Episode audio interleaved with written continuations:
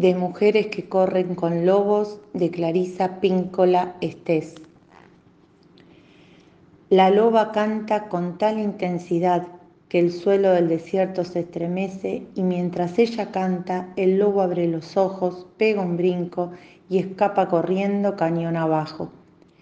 En algún momento de su carrera, debido a la velocidad o a su chapoteo en el agua del arroyo que está cruzando, a un rayo de sol o a un rayo de luna que le ilumina directamente el costado, el lobo se transforma de repente en una mujer que corre libremente hacia el horizonte riéndose a carcajadas.